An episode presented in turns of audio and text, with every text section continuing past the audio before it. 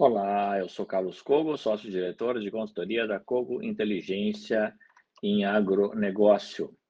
No mercado brasileiro de arroz, a tendência é de sustentação dos preços em patamares elevados no mercado interno, até o final da atual entre-safra, no mês de dezembro, com fortes exportações esse ano e com a alta que tivemos nas cotações internacionais ao longo dos últimos meses. Os preços do arroz em casca, FOB produtor, acumulam uma alta de 32% nos últimos 12 meses, estabilidade na última semana e um pequeno incremento de 2% nos últimos 30 dias. Por regiões, no Rio Grande do Sul, mínima de 100 reais por saco de 50 quilos até 105 reais por saco no estado inteiro e também para produto com maior percentual de inteiros, como um arroz com mais de 62% de grãos inteiros, cotações podem oscilar desde 108 até 115 reais o saco de 50 quilos.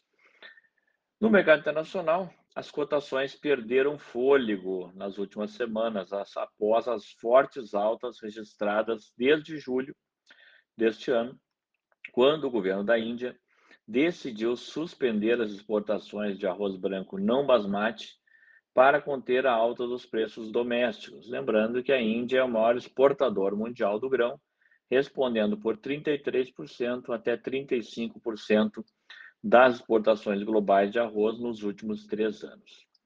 No que toca ao comércio internacional, no acumulado de janeiro a setembro de 2023, as exportações brasileiras de arroz base casca cresceram 6% em relação ao mesmo período do ano anterior, enquanto as importações no mesmo intervalo cresceram 22%.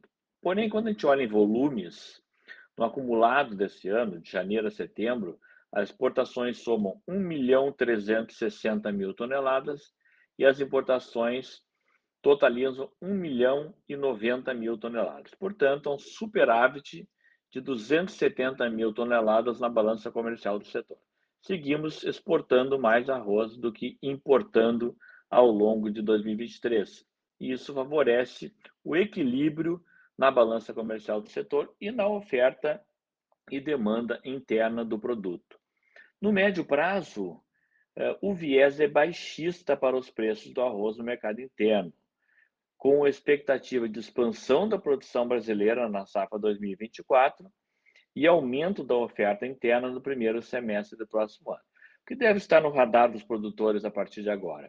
O fluxo das exportações e importações neste final de entre-safra, entre outubro até dezembro, a manutenção ou não do veto às exportações de arroz por parte do governo da Índia e a expectativa de uma nova redução dos estoques de passagem de arroz aqui no Brasil de 2023 para 2024.